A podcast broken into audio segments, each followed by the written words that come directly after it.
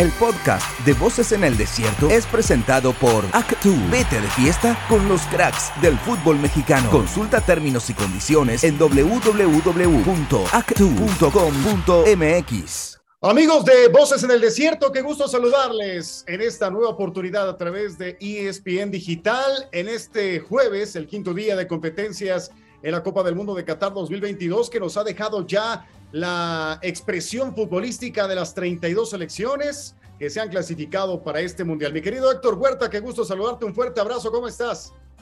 Hola Jesús, qué gusto saludarte, igual que René. Eh, pues hemos visto ya las 32 selecciones, ya no hay secretos de nadie, ya no hay nada que esconder, ya los vimos a todos. Eh, claro que esperamos ver una mejor versión de Alemania, de Argentina, que, que de Uruguay mismo, que tuvieron dificultades en su primer partido, pero eh, ya ahorita se van perfilando muy bien los candidatos, ¿no? Yo creo que no, no se mueve mucho. Brasil, en el caso de Francia, hay que ver si, si Argentina logra recuperarse para entonces saber si Argentina ya la podemos poner otra vez entre los candidatos, pero este golpe que le dio Arabia Saudita al menos le complicó muchísimo la calificación en la primera ronda. Sin duda alguna, sí. René Tobar directamente en Doha, en Qatar, en tierras mundialistas. Te mandamos un fuerte abrazo, un gran saludo. René, pues efectivamente ya vamos a, a partir de mañana observar los segundos partidos, la segunda fecha de este mundial, pero con una alta expectativa, especialmente para los partidos de sábado y domingo, en donde Argentina y Alemania, dos campeonas del mundo, se pueden quedar fuera en caso de que se produzcan ciertos resultados. René, fuerte abrazo también para ti. ¿Qué tal? ¿Cómo estás, Jesus? Un gusto saludarlos. Héctor, ¿cómo estás? Un gusto también saludarte. Pues bien lo dices, este, yo, yo creo que todo se centra específicamente para nosotros los mexicanos en el partido de este sábado. Enfrentar a Argentina no va a ser nada fácil, Jesús, va a ser, tú sabes, que la derrota de los argentinos ante los árabes realmente complica muchísimo al conjunto del albiceleste, porque si México le saca un empate, aguas porque eh, se enfrentan a Polonia y estarían disputando quizá el boleto o quizá también ya la eliminación directa del Mundial. Aquí en México, en lo que es la selección nacional, hoy hubo eh, puerta cerrada, hoy no abrió la selección mexicana y será hasta mañana cuando a las 11 de la mañana de aquí, de hora de Qatar, hora local, eh, la selección nacional habrá 15 minutos nada más para la prensa y posteriormente a las 4 de la tarde habrá conferencia de prensa, seguramente con el Tata Martino y algún jugador del equipo nacional. Así que Quedan pocas horas para ver esta, el segundo rostro de México ahora ante pues una potencia mundial que todos sabemos que es muy peligroso y que viene herido. Ese es el tema, Jesus, que viene muy herido y que todos lo dan como favorito para llevarse una victoria en, en, lo que será la segunda jornada del Grupo C del Mundial aquí en Qatar. Héctor, adelante.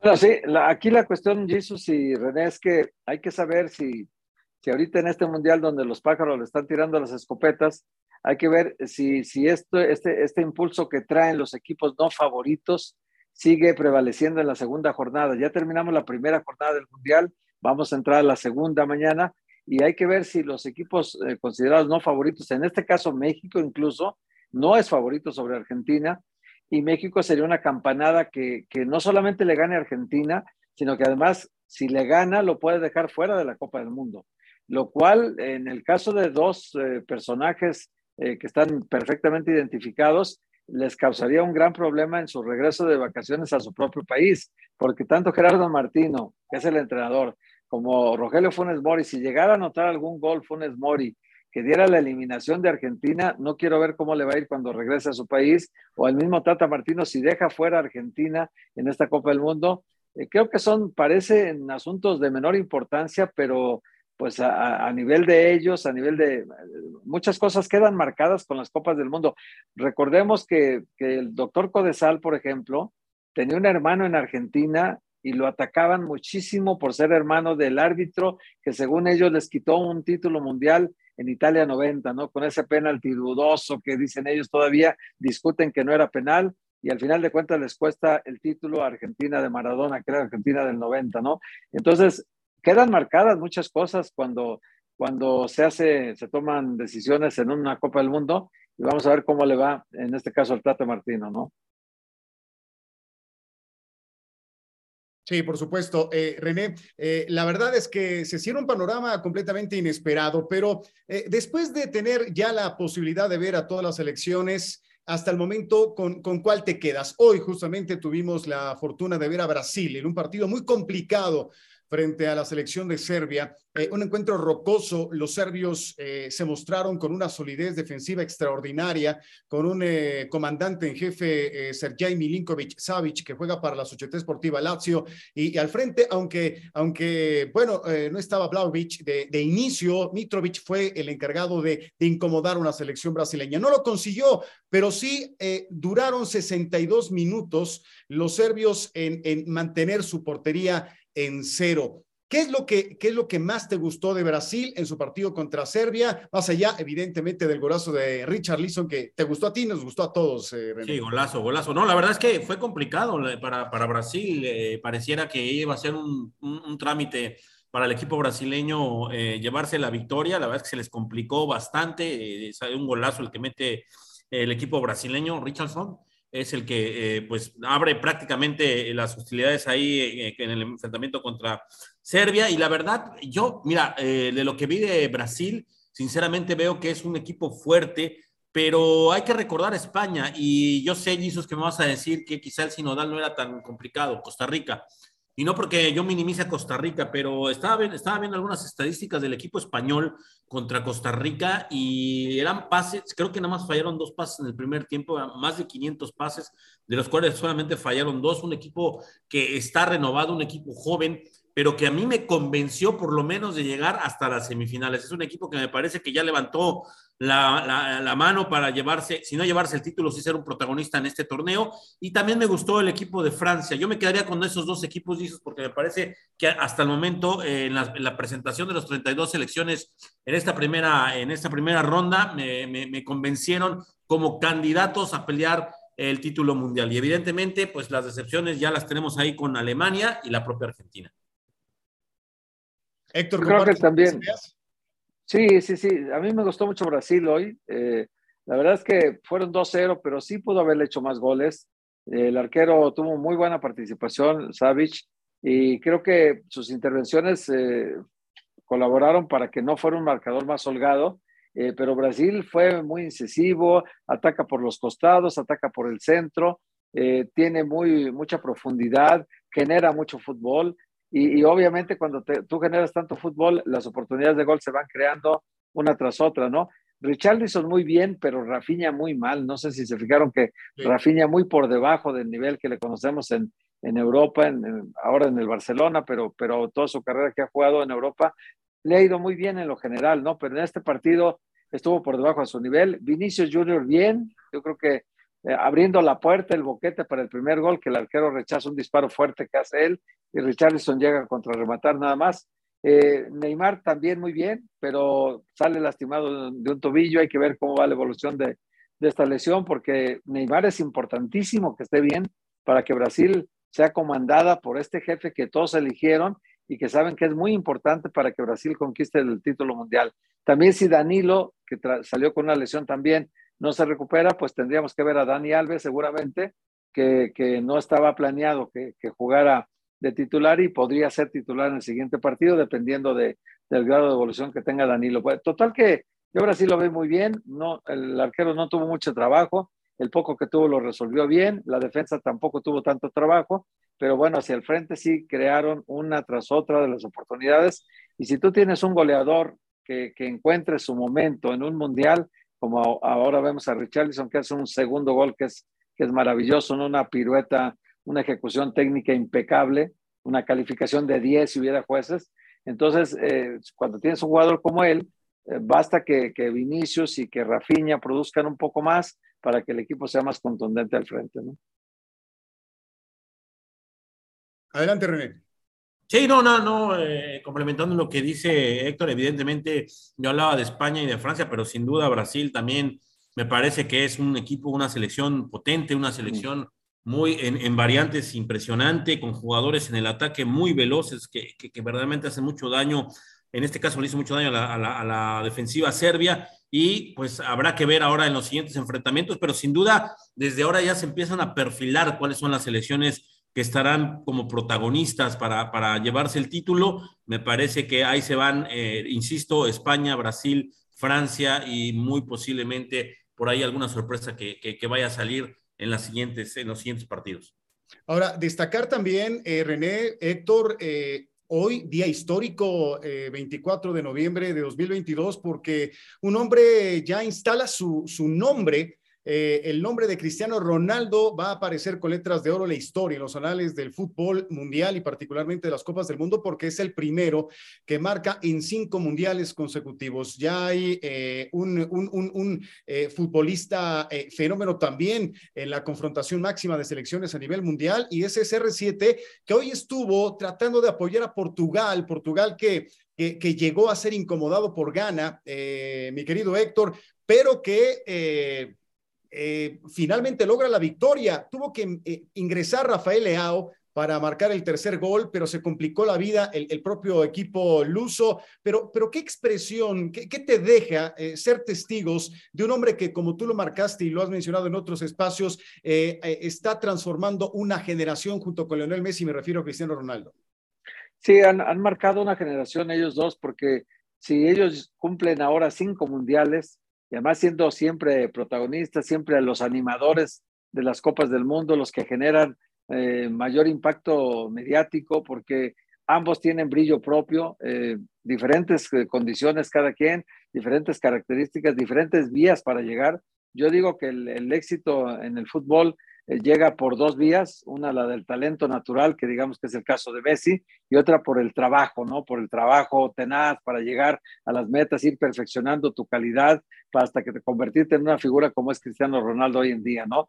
Pero bueno, son dos vías de éxito muy, muy apetecibles para cualquiera, pero no, no todos lo logran. Ellos dos sí han marcado una generación, ha sido una carrera parejera, por títulos, por, por eh, reconocimientos, por honores, eh, por balones de oro, por lo que tú quieras, ¿no? Cristiano dejando su marca indeleble ya como el máximo goleador ahorita de, de Champions, el máximo goleador de la historia en, en, selecciones nacionales, y así le podemos ir sumando máximo, máximo de tal cosa. Ahora ha puesto su nombre, bien lo dices, en, en la historia de los mundiales al inscribirlo como el único futbolista en la historia de los mundiales, de los 22 mundiales que se han celebrado hasta ahora, que ha metido gol en cada una de sus participaciones, que son cinco. Entonces, meter gol 2006, 2010, 2014, 2018 y ahora 2022, no sabemos con cuánto va a terminar este mundial, cuántos goles, pero bueno, en 2006 hizo uno, en 2010 hizo otro, en 2014 hizo otro, en 2018 hizo cuatro y ahora hace su primero. Entonces, ya también había empatado Messi en siete goles a Ronaldo en mundiales, hoy Ronaldo se le separa otro gol entonces, esa carrera parejera se mantiene en todos lados y ahí van eh, marcando totalmente a una generación. Así es, René se para, sí, eh, eh, te iba a comentar, René, perdón, se para su nombre, Cristiano Ronaldo, de otros fantásticos como V. Siller, como Pelé, como Miroslav Klose, que, que, estaban todos estos empatados en ese rubro, ¿no? De haber marcado en cuatro mundiales diferentes. Y te iba a preguntar específicamente, y escuchamos, por supuesto, tu comentario al respecto, si hipotéticamente Cristiano Ronaldo alcanzara a levantar la Copa del Mundo, ¿sería el mejor de la historia de todos los tiempos en Copas del Mundo? Eh, la verdad, me, quedé pensando también en, la respuesta, me parece que es una muy buena pregunta. El que eh, Cristiano Ronaldo alce el título lo hace el mejor, yo creo que personalmente creo que no.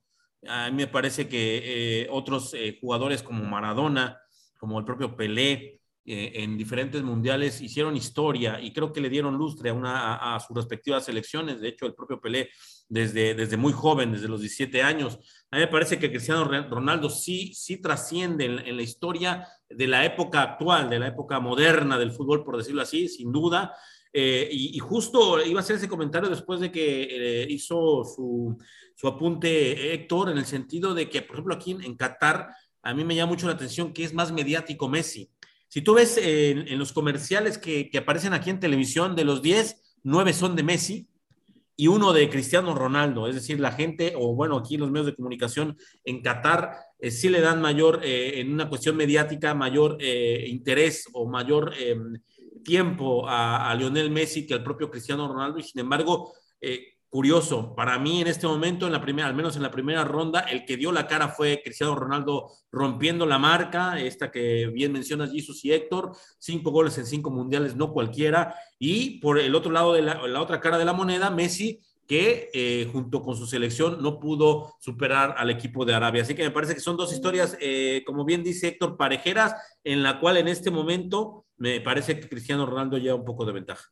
Y antes, Héctor, de irnos a la pausa, aquí en Voces en el Desierto, eh, la misma pregunta te la formulo a ti. ¿Tú qué piensas al respecto? No, yo lo tengo muy claro de que Pelé es el mejor futbolista que ha participado en Copas del Mundo. Empezó a los 17 años, terminó a los 29 eh, cuatro Copas del Mundo, en, en, dos de ellas fue influyente, determinante, en la del 58 y en la del 70, eh, para que Brasil ganara la Copa del Mundo, él fue determinante, en el 62 eh, lo lesionan después del primer partido contra México, que le hace un gol, lo lesionan y entonces ya no puede seguir la participación en la Copa del Mundo de Chile, pero Pelé, su historia está llena de tres, tres Copas Jules Rimet, que entonces no era la Copa FIFA, era la Copa Jules Rimet, y Pelé se llevó a su país de manera perpetua el trofeo porque ahí terminó en 1970 con alguien que ganara tres veces la Copa del Mundo, se quedaba a perpetuidad con la estatuilla. Entonces, eh, Pelé colaboró plenamente a esto y recordemos que la carrera del futbolista antes no era tan, tan longeva, ¿no? Hoy, hoy jugadores como Cristiano 37, Messi 35, eh, estamos viendo muchas figuras todavía cerca de los 40 y, en plenitud, ¿no? En el caso de Pelé, pues su último mundial lo jugó en 70 cuando tenía 29 años, o sea, estaba realmente muy joven y podía haber jugado otro, podía haber jugado el 74 en Alemania, pero él, él decidió retirarse de la selección y decidió, pues con estos tres trofeos, imagínate ya para qué aspiras a más, ¿no? Entonces Pelé dijo, aquí termina mi carrera con selección y al poco tiempo se fue a abrir el fútbol a Estados Unidos con el Cosmos de Nueva York. Yo lo tengo muy claro, ¿no? Para mí Pelé es el, el máximo futbolista que ha habido, no solo en la historia de los mundiales, para mí en el fútbol, ¿no? Sí lo vi mucho tiempo. Así es. Bueno, vamos a una pausa, amigos de Voces en el Desierto, y regresamos con más en este podcast, transmitiendo a través de ESPN Digital, Viviendo Qatar 2022. Regresamos. Los misterios de Qatar serán resueltos. Esto es Voces en el Desierto. Ya estamos de regreso, amigas y amigos de Voces en el Desierto, a través de ESPN Digital en este jueves, quinto día de la Copa del Mundo de Qatar 2022, y regresamos al tema de la selección mexicana que este sábado enfrenta a su némesis, a la selección de Argentina, que, bueno, le ha ganado al equipo tricolor, al menos en dos ediciones que, que me parecen muy dolorosas, la de 2006 Tuve la fortuna de estar en el Central Stadium allá en Leipzig con ese golazo de Maxi Rodríguez que nos fulminó en tiempo extra y después en Sudáfrica 2010 también con la presencia de Leo Messi en el campo y en el banquillo Diego Armando Maradona.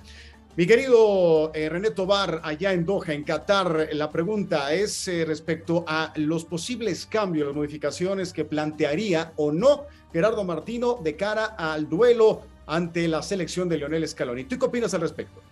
Mira, este, Jesus, bien, bien lo mencionas, yo también estuve en ese partido allá en Leipzig, que me parece que fue un gran partido, de los mejores partidos que ha dado México en mundiales con Ricardo Lavolpe, el debut recordarás también de Andrés Guardado, que marcó mucho eh, a un jugador que, fíjate cómo son las cosas, 16 años después, es muy posible que sea titular eh, en este 2022 frente a la misma selección de Argentina y bueno, los cambios que se perfilan y que sabemos a través de gente muy cercana a selecciones nacionales serían dos muy claros. El propio Andrés Guardado en el medio campo estaría eh, ocupando el lugar de Héctor Herrera y en el ataque eh, eh, Rogelio Funes Mori supliría a Henry Martín, que me parecen a mí, a mí me, yo creo personalmente que, eh, y aunque muchos eh, escuché algunas opiniones en el sentido de que Henry Martin jugó, jugó bien ante Polonia, me parece que pasó inadvertido, que no, no aportó mucho en el ataque mexicano, salvo el remate de cabeza a un disparo de Edson Álvarez, y de ahí no recuerdo algo más que haya hecho,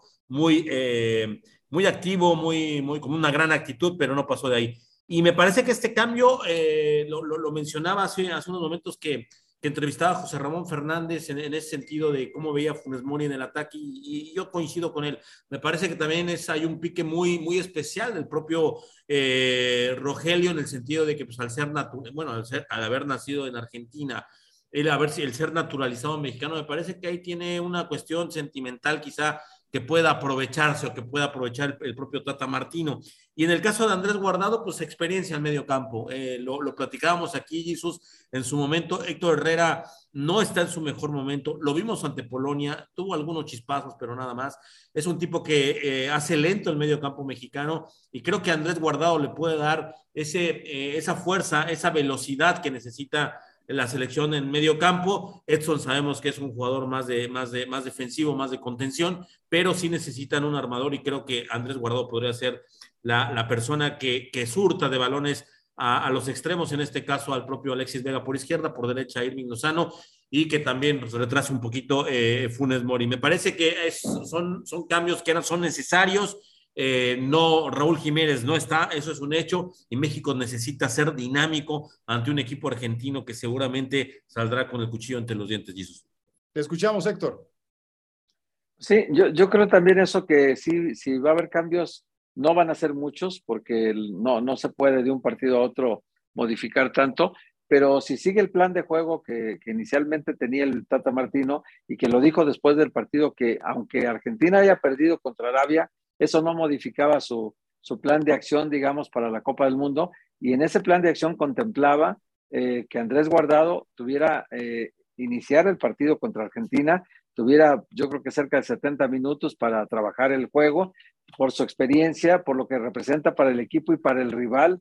Andrés Guardado, pues sabemos que es un jugador de cinco Copas del Mundo también y que los rivales lo, lo reconocen perfectamente, saben quién es, saben cuál es su calidad como futbolista y, bueno, pues yo creo que Andrés puede colaborar con su experiencia a, a, ubicar tal vez a Luis Chávez como compañero en mitad de campo eh, con Edson Álvarez, entonces podría colaborar mucho con su experiencia. Ahora, de que sea un factor determinante, no, yo creo que más bien un estilo de juego que se puede adaptar a las condiciones del rival para ser útil a la selección y para neutralizar un poco a Argentina.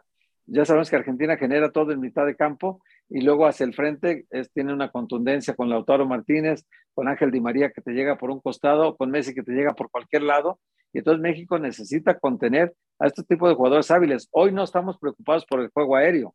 Realmente no, no es por ahí la preocupación de México. Ahora es el juego terrestre que arman los argentinos el que puede provocarnos muchos problemas porque además ellos tienen la posesión de la pelota marcadamente la mayor parte del partido.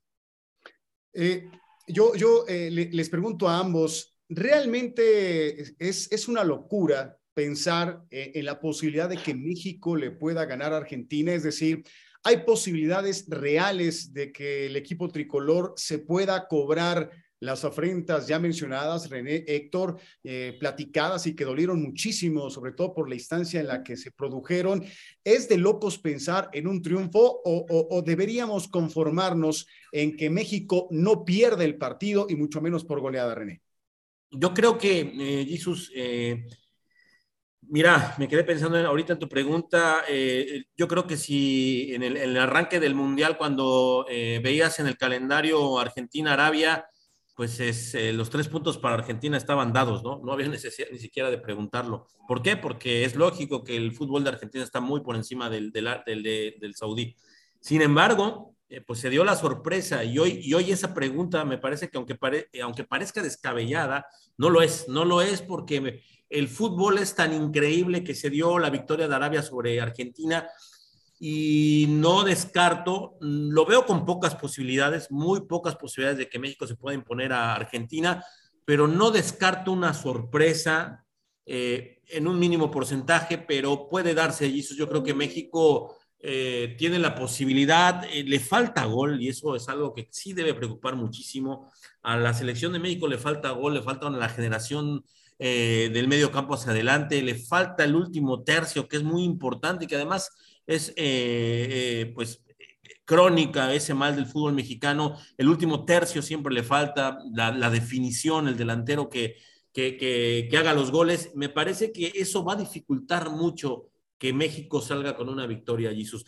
Para mí, sinceramente, eh, Argentina, y lo, conozco, y lo conozco porque en los mundiales que he tenido la fortuna de cubrir, que hemos enfrentado a Argentina en Sudáfrica, en, este, en, en, en, Alemania, Argentina es un rival muy complicado, siempre se le ha complicado a México y con, con la idea de, de, los argentinos de que tienen que ir por los tres puntos por la derrota contra los saudíes, me queda claro, este, Jesus, que las posibilidades son todavía más complicadas para México y le daría muy poco porcentaje a una sorpresa en el estadio Lusail acá en Doha.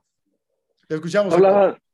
Tú hablabas, en, la, en radio hace ratito, este, Jesus, de, de que este asunto de que cuando nos enfrentamos a, rivales más fuertes, el mexicano se crece y logra dar eh, sensaciones importantes, como la de hace cuatro años, no, para no ir muy lejos, contra Alemania, que era absolutamente favorito a Alemania, campeón del mundo, venía de ganar en Brasil, y sin embargo México le gana 1-0 eh, eh, ante la sorpresa del mundo, ¿no? Porque nadie esperaba que la selección mexicana fuera capaz de vencer a Alemania. Eh, y tratando de, de, encontrar una explicación lógica, me, me, he recordado algunas frases, de, por ejemplo, Octavio Paz en El laberinto de la soledad, dice que al mexicano más que el brillo por la victoria, le conmueve la interés ante la adversidad. Entonces, esta, esta actitud que es muy muy de nuestra raza, ¿no? Que, es, que ya es una explicación ya, digo, más filosófica, más de otro, de otro tipo, ya no corresponde a lo deportivo, sino simplemente al comportamiento en general del mexicano, al cómo somos, a nuestra génesis, ¿no?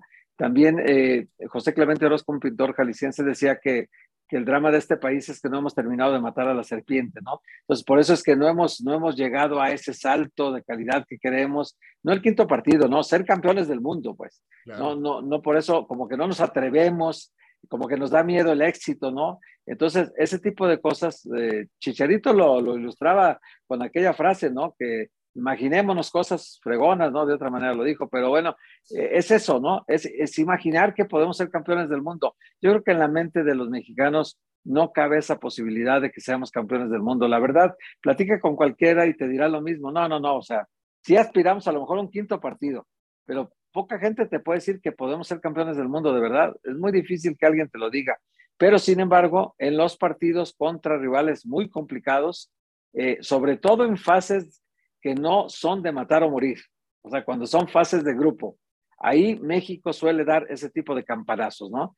Pero, y este puede ser, el de Argentina podría ser, ¿por qué no? ¿Por qué no podría ser? No es, yo creo que no es una locura pensarlo, ¿no? De que en fase de grupo sí. Ahora, si lo encontramos a Argentina o a Brasil o a Alemania en otra ronda, normalmente empatados de partidos de matar o morir, México no da el tono que se necesita para avanzar en esta competición. Sí, sí, sí, sí, queda eh, absolutamente claro lo que dice Héctor y, los ejemplos son más que evidentes. Eh, teníamos a, los Países Bajos, teníamos a Holanda en un puño para poder pasar a la siguiente ronda y no lo hicimos, no lo conseguimos, ¿no? Al propio eh, Argentina, Jesus, lo tuvimos en el 2006. A la propia selección de Alemania en Francia 98, pero este partido toma un tinte muy especial porque si tú le ganas... René Héctor, a Argentina lo eliminas, lo, lo echas lo botas, le quitas totalmente la etiqueta de máximo, de, máximo favorito como llegó a Qatar 2022. Si bien es cierto, eh, todavía faltará un partido más para consolidar un eventual pase a octavos de final, pero sí te puedes cobrar todas las cuentas pendientes. Así que, pues creo que, y estoy de acuerdo con, con Héctor, no sería una locura y, yo creo que hay que pensarlo, ¿no? y, y bueno, hay que decir lo que, lo que dijo Chicharito Hernández, pero a los cuatro vientos, porque nos merecemos ya los mexicanos, la afición mexicana, un resultado de, este, de, este, de este calado, René. El, el, tema Jesus pasa por, y yo, y yo te, lo, lo preguntaría a ti, es, eh, verdaderamente tenemos los argumentos y, en líneas generales eh, una selección que esté al tú por tú con, con Argentina, yo sinceramente no lo creo, Jesus. Y, y, ahí sí, me parece que estamos quizá, si, si yo dijera que, México tiene esas posibilidades de ganarle a Argentina, híjole, eh, me parece que sí sería muy atrevido por, por los antecedentes, sobre todo que tiene México, por lo que tiene, como eh, eh, línea por línea, lo que, lo que hemos presentado en, en los partidos previos a este mundial y en el juego entre Polonia, y yo no veo la forma en cómo México pueda ganarle al equipo argentino. Sí, hay que imaginarnos cosas fregonas, eso es un hecho, pero también hay que ser realistas, Jesus, y desde mi particular punto de vista me parece que México no tiene posibilidades ante Argentina. Ojalá me equivoque, pero eh, las posibilidades, insisto, y lo dije hace unos momentos, me parece que son, están muy reducidas a un porcentaje mínimo para llevar tres puntos en el grupo para sumar. Hombre por hombre, línea por línea, evidentemente, Héctor, Argentina superior a los mexicanos, pero me encanta que, refieras a, personajes de la historia mexicana, me encanta la historia mexicana, me encanta esa parte de la filosofía que, tú eh, manejas. Eh, destacar que en el proceso de conquista de, México se tuvo que, luchar eh, no solamente frente al invasor europeo, sino a una cantidad tremenda de pueblos que estaban en contra del yugo del imperio mexica. Eh, pero, pero se mostró una férrea resistencia. Y, ese espíritu es el que puede aflorar eh, si se juega monolíticamente y, pensadamente eh, ante Argentina, yo sí veo la posibilidad de, acabar con esa calidad enorme de los argentinos, neutralizarla, no acabar, neutralizarla para, para llegar a, la otra orilla. Así que, pues, si nos tachan de locos, Héctor, pues bendita locura, ¿no? pero fíjate que, fíjate que en el 2010 Francia venía de haber sido campeona del mundo y en el 2002 no lo ratificó, pero había sido 98 campeona del mundo, pero tenía una etiqueta de equipo grande cuando llega y se enfrenta a México en el 2010 y le gana a la selección mexicana en la fase de grupos. Le cuesta también a Francia la eliminación. También en el 2014, esta Croacia que ya avisaba al mundo que venía una generación importante y que cuatro años después llegó a la final de la Copa del Mundo contra Francia, esa, esa Croacia, México le gana en grupos también. Y le gana, claro, le gana 3 a 1. Eh, por eso te digo que, y con Brasil, que es una potencia en su propio país, empatamos a cero goles. Eh, claro que ese día eh, los, los, brasileños dominaron totalmente el partido y, y Memo Ochoa fue la gran figura y no tuvimos realmente chance de ganar. Fue una hazaña verdadera empatar ese partido porque Brasil merecía ganarlo, pues. Pero contra Alemania también venía de ser campeón del mundo en Brasil y, en 2014, 2018 en Rusia, México da la campanada al mundo y le gana también a Alemania. Yo creo que en grupos puede pasar cualquier cosa. Y México, por más que digamos que no trae una selección, lo cual es cierto, no trae una selección muy fuerte ahora, que, que hay jugadores que parece que sus mejores años ya pasaron, que no están en el nivel óptimo ahorita, ya lo vimos con Moreno, en una falta de concentración, falta de recursos contra Lewandowski, que le había ganado la posesión de la pelota, la posición para disparar, se le había ganado, por eso recurre al jalón de camiseta y comete el penalti. Ese, ese error de, que no cometió Montes, siendo novato, sí lo comete el veterano, que ya sus facultades están mermando. El caso de Héctor Herrera, que no tuvo peso en el partido, no tuvo una importancia grande en el funcionamiento de la selección mexicana.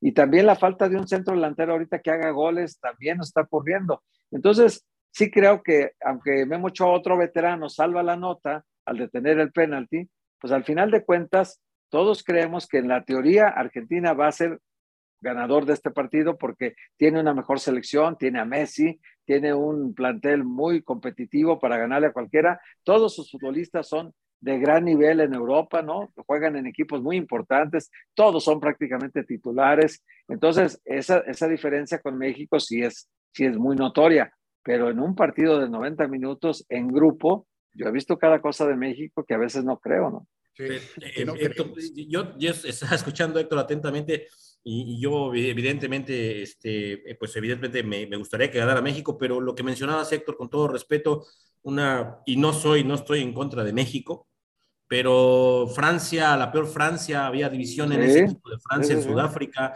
Alemania fue eliminado en, en, en, Rusia 2018 en la primera ronda. Eh, Croacia apenas estaba en esa transformación. Fue eliminado también. sí, entonces México sí ha tenido esas sorpresas, mi estimado Héctor, pero me parece que han sido selecciones y no quiero minimizar las victorias mexicanas, pero me parece que han sido selecciones que no han sido las mejores en sus, en sus épocas eh, en, mundiales. Me parece que sí ha habido sorpresas, por supuesto. Contra Brasil fue la Brasil que le ganó a Alemania 7-1, entonces no, no estoy diciendo que le hayan ganado a las peores selecciones, pero también es un hecho que no eran los mejores representativos en su momento. Eso creo que lo, lo, lo, supimos todos, ¿no? Pero se puede decir lo mismo de que eh, si se le gana a Argentina, bueno, pues fue la Argentina a la que batió Arabia Saudita, ¿no? Entonces, sí. Pero, es la Argentina de, pero es la Argentina de Messi, Jesús. Es la Argentina de, Messi, Jesús. Es la, es la Argentina que todo el mundo apostó porque ganara la Copa del Mundo o que, o que va a ganar la Copa del Mundo. Esta, esta era el Mundial de Messi, o es el Mundial de Messi. Y nadie habló previamente. Sí, cierto. Sí, no, hablamos de, hablamos de resultados que ya se dieron y luego ya las circunstancias de los rivales, pues ya las analizamos a posteriori, ¿no? Después de que pasa la eliminación de cada uno de ellos, hacemos el análisis. Pero en el momento que México jugó esos partidos, no era favorito.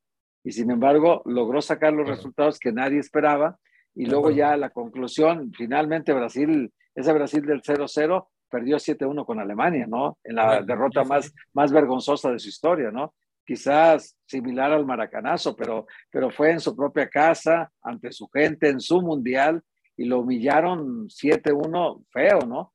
Ese, ese fue con el Brasil que México empató, pero en el, el momento del partido, México no partía como favorito en ese juego. De acuerdo, de acuerdo, de acuerdo en eso, doctor, sí, sin duda. Y, bueno, eh, eh, ya, ya en la parte final de esta edición de Voces en el Desierto, eh, René, He, observado a través de redes sociales alguna preocupación por parte de, periodistas eh, que pueden eh, comprobar que, las relaciones entre aficionados, particularmente mexicanos y argentinos, no es de lo mejor y hay eh, alguna, alguna preocupación de que si las fuerzas del orden y la seguridad no hacen su trabajo debidamente este sábado eh, eh, en el marco de este partido, antes, durante y después del compromiso, las cosas se puedan salir de, control. ¿Tú qué, ¿Tú qué nos puedes relatar al respecto estando en Doha? sí, sí, Jesús, bueno, pues este, hoy, como bien sabes, y incluso es un video que se viralizó. Hubo una, un, un conato de bronco, un enfrentamiento entre eh, aficionados mexicanos y argentinos. Eh, fíjate que yo sí siento por primera vez eh, los ánimos un poco caldeados en ambas aficiones.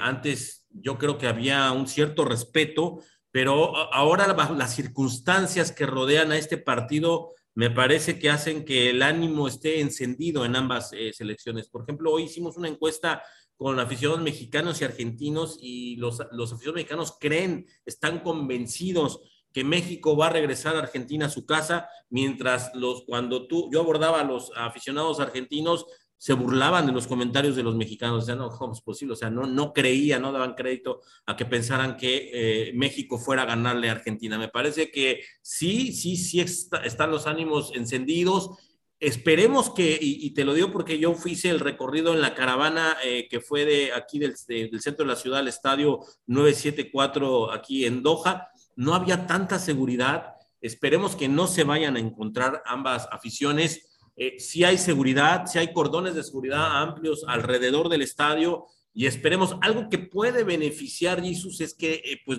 que no hay alcohol, que no se vende alcohol y eso podría ayudar un poco a que no haya un enfrentamiento abierto entre ambas aficiones. Me parece que dependerá mucho del resultado, dependerá mucho de lo que suceda dentro del campo de juego, porque si México pierde, Jesús, quiero pensar que evidentemente la gente estará muy frustrada y saldrá con mucho coraje a las calles de Doha. No sé, esperemos que no suceda. Ojalá que no hay que canalizar las emociones. Héctor, bueno, ya para finalizar, mañana vemos de nuevo cuenta Inglaterra, vemos a los Países Bajos, eh, mañana viernes para un fin de semana tremendo. Sí, sí, sí, vamos a ver a Estados Unidos contra Inglaterra, cómo se comporta, ¿no? Porque hasta ahorita ningún equipo de la CONCACAF ha ganado. Hasta ahorita México empató, Costa Rica fue vapuleado por España, eh, Canadá que dio una muy buena sensación contra Bélgica, pero al final de cuentas perdió, y el otro representante de, fue Estados Unidos que empató en su primer partido. Ahora se enfrenta a Inglaterra que ganó 6-2 a Irán y no parte como favorito a Estados Unidos, y si además Inglaterra le gana y País de Gales se combina con una victoria eh, contra, contra Irán, prácticamente ese grupo quedará definido entre Gales e Inglaterra, que juegan su último partido. Así que para Estados Unidos es muy importante no perder ese partido. Hay que ver si son capaces, su grupo muy joven de jugadores, si son capaces de sacar un resultado que necesitan. Correcto, muy bien. René Tobar, ¿algo más que nos quieras compartir desde Doha? No, solamente eh, eh, agradecer, Jesús, esta oportunidad de compartir con ustedes estas pláticas me parecen muy amenas, Jesús, Héctor.